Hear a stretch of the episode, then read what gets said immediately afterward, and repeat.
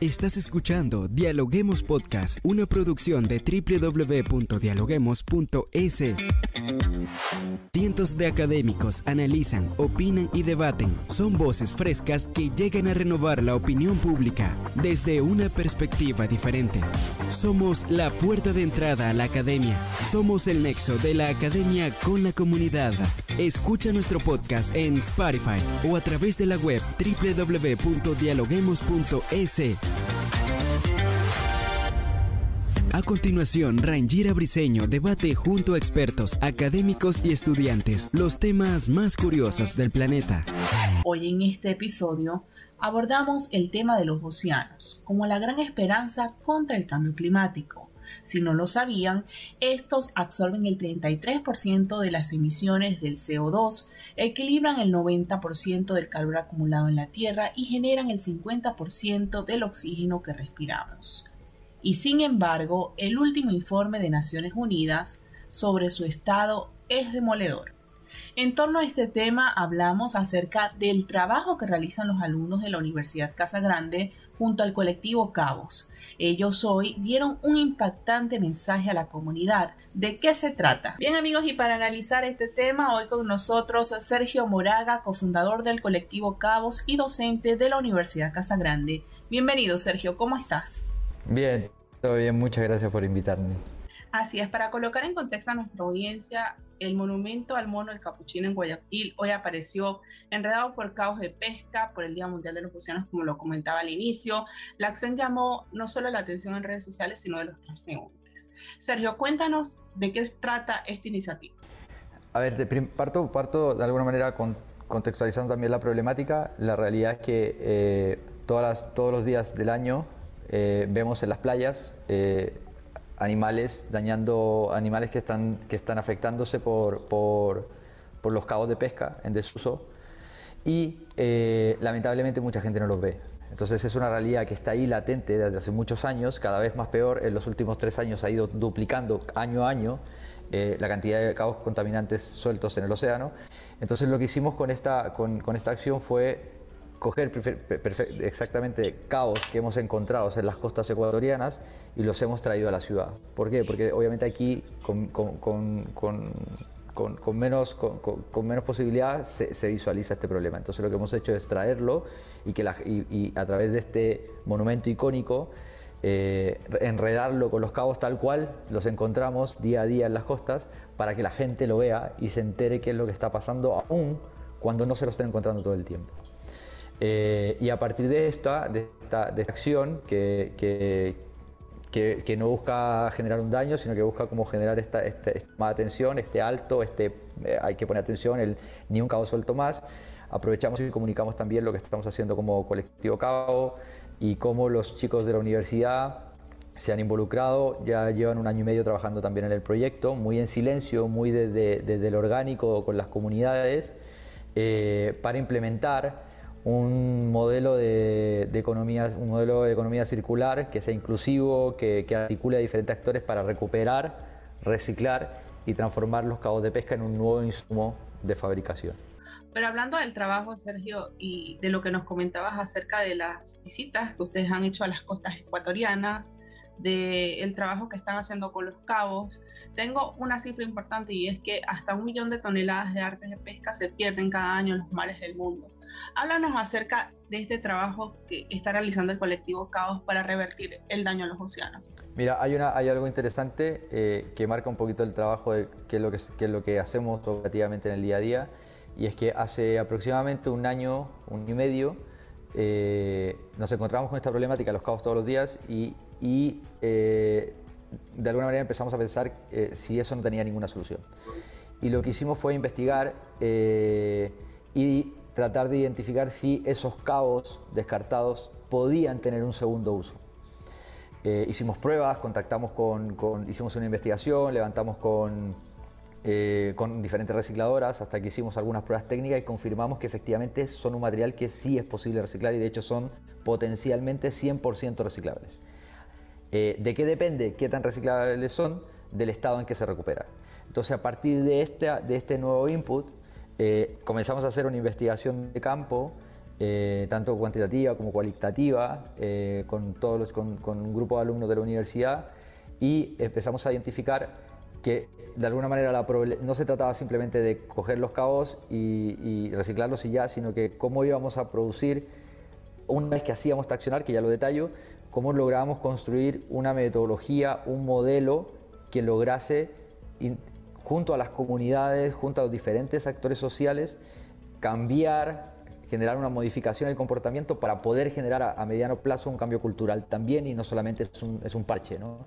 Entonces, a partir de esto, lo que definimos eh, en esa investigación fue eh, implementar tres fuentes de, recuperación del CAO, que es como el primer paso que hace colectivo en su día a día.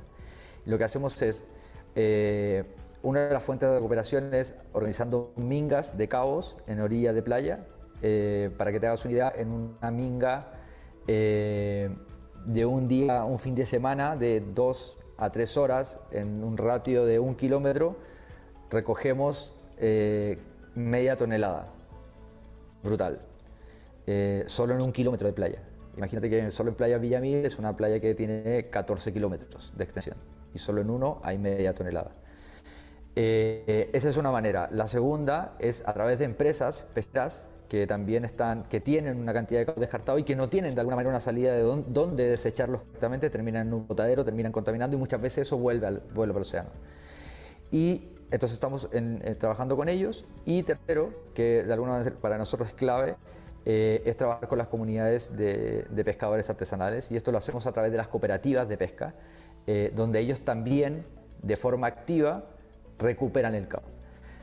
A partir de estas tres fuentes de recuperación, lo que hacemos es, hacemos un proceso de limpieza para poder recuperar el material y una vez que tenemos un proceso de limpieza, lo enviamos a partners que trabajan con nosotros, que son recicladoras, y que transforman este cao en diferentes nuevos insumos de fabricación. ¿Cuáles son esos nuevos diferentes insumos? Son muy variados. Pueden ser desde ladrillos eh, de plástico que sirven para construcciones, pueden ser eh, eh, nuevos insumos eh, o productos de, industriales tipo gavetas, pallets. Y también, podemos, también se pueden convertir, se pueden pelletizar para con ese pellet poder fabricar diferentes artículos como mesas, sillas, bancas, incluso se, puede, se puede avanzar hacia, poco a poco se puede avanzar hacia deck, y, o cerramientos, algunas, algunas infraestructuras más complejas. Y además de todo esto, está el, tiene el potencial de poder fabricar eh, productos eh, de alguna manera valor agregado que se le llama dentro del mercado. Hoy es eh, gafas, snorkel, quillas de surf. O sea, el, el, potencial del material es enorme. y hoy por hoy lo que tenemos es, lo que descubrimos de alguna manera es tenemos algo que está en los océanos contaminando de manera brutal, matando la fauna, afectando a las comunidades, afectando la productividad, pero también afectando socialmente todo, cuando tenemos al nivel país una gran oportunidad de reencauzar esto. Es súper interesante este trabajo que ustedes están realizando con esta iniciativa de reciclaje, pero más allá de la labor que ustedes realizan, de concientizar, está el tema de la reflexión qué está pasando en la humanidad que los seres humanos no le están dando la verdadera importancia al, océano, al mar. ¿Y qué pasa cuando estos empiezan a morir? O sea, si lo ponemos en, drástico, si, el océano muere, morimos. O sea, no, no, hay, no hay mucha vuelta, es, directamente proporcional. Eh, lo que entendemos es que hay una amenaza, hay una emergencia climática muy activa, de la cual objetivamente todos somos conscientes, lo escuchamos en el día a día todo el tiempo, eh, y mucha gente dice, sí, claro, sí, yo también lo creo, yo también lo entiendo, pero luego no hacemos nada por eso. Y para nosotros el quiebre importante es cómo somos capaces, como seres humanos, eh, en comunidad, porque muchas veces el problema es cuando, cuando intentas solucionar el problema solo, porque el problema es muy complejo. Entonces, parte importante de la visión detrás de esto eh, y una visión que comparte, Colectivo Caos, que comparten organizaciones como Mingas por el Mar y que comparte la, la, Universidad Gaza Grande desde sus bases, es lo relevante de vincularse con el medio. Cuando hablamos de vincularnos con el medio, hablamos de generar soluciones creativas a problemas complejos, pero vinculando al entorno. Sabiendo que esto no lo hacemos solo. Por eso, eh, conectándolo con, tu pregunta, decir, no creemos que esto sea algo solucionable del discurso, sino tiene que ver de cómo nos articulamos y cómo nos encauzamos para poder generar cambios en el día a día y que propicien un cambio cultural, que realmente ahí vamos a poder hacer un, ya no, ya no un, trabajo de minimizar la contaminación, sino que de eh, directamente evitarla, ¿no? Claro, según su visión desde el punto de vista experto, hablando muy aparte de las soluciones creativas y de la vinculación del entorno del cual usted está haciendo referencia, ¿cómo evitar el desastre? ¿Qué pueden hacer las personas para ser más conscientes con, no solo con el medio ambiente, sino con cuidar los mares? Yo creo que hay una serie de factores críticos porque muchas veces entendemos que el cuidado que tenemos que tener es solamente cuando estamos a orilla del mar o en el mar. Es decir, como estamos mal entendiendo que el cuidado del mar tiene que ver con eh, que es cierto y que es parte de cuando estoy en la playa no contaminar, o sea, no dejar basura, qué sé yo. Eh, porque muchas veces uno dice, bueno, es un papelito, es un pequeño trozo de cabo, no pasa nada, pero si los animales se lo comen, eh, mueren. encontramos esta realidad todos los días. si se meten en nuestras redes sociales, casi, casi todo el tiempo estamos subiendo testimonio de, de hechos reales que nos estamos encontrando en el día a día. Pero tomando esa, creo que tomando tu pregunta, algo importante que tenemos que hacer un cambio de switch es que la contaminación del océano es, no es solamente orilla de playa, no es cuando nosotros estamos en la playa, sino que se provoca por temas del océano. La realidad en Ecuador además es que producto de la ubicación geográfica en el mundo, las corrientes marinas, así como llega lo lindo, ¿no? que decimos como llegan los animales y se dan la vuelta y se reproducen y anidan y etcétera, también llega lo malo llegan, muchas basuras llegan desde otros lugares, desde otras regiones, no solamente del continente americano, sino incluso también de otros continentes, llegan a las costas ecuatorianas. Y por otro lado, eh, literalmente por el otro lado, desde las propias ciudades, la contaminación, la mala gestión de los residuos de las propias ciudades también terminan en el mar. Entonces es entendernos eh, no como un agente contaminante, eh, en determinado espacio, sino que cómo somos capaces de ser conscientes que independiente del espacio físico donde estamos, tenemos que prevalecer una manera diferente en que gestionamos los desechos y también entendiendo que hoy por hoy, a diferencia de hace quizás unos 20 o 30 años, mucho de lo que hoy creemos que es basura no lo es. Pues la tecnología también ha avanzado en esa línea y muchas cosas que antiguamente era una basura descartable, hoy día puede convertirse en un nuevo insumo. Y eso es un paradigma que en el discurso está súper instalado, pero en la práctica humana no, no aún. Claro, no, entiendo.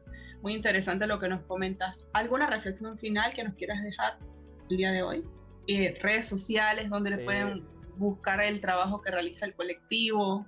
Sí, tenemos, mira, como, como comentábamos, el, el, proyecto vincula a diferentes actores y diferentes partes de la cadena, desde la si alguien quiere involucrarse de la recuperación de los cabos, es absolutamente invitado. Si hay más recicladoras que quisieran eh, sumarse al proceso de reciclaje y también fabricantes que quisieran innovar, que quieren cambiar insumos. Sabemos que hay una industria plastiquera muy fuerte, por ejemplo, en Ecuador, y que saben la necesidad de cambiar los insumos, de trabajar con un insumo más sostenible.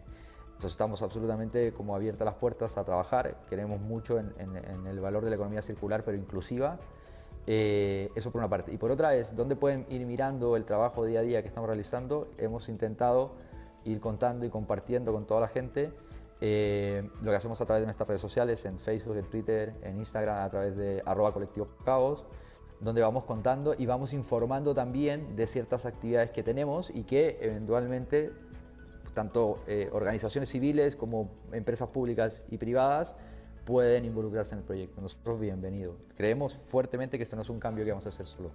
Bien, Sergio, muchas gracias por acompañarnos el día de hoy.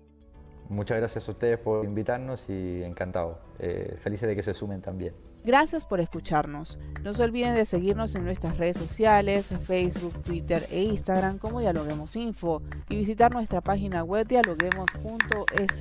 Soy Rangira Briseño y seguimos dialogando en podcast. Esto fue Dialoguemos Podcast. Escucha todos los programas de Dialoguemos Podcast en www.dialoguemos.es. Suscríbete para no perderte ningún episodio. Estamos en Spotify. Sigue escuchando Dialoguemos Podcast, el nexo entre la academia y la comunidad.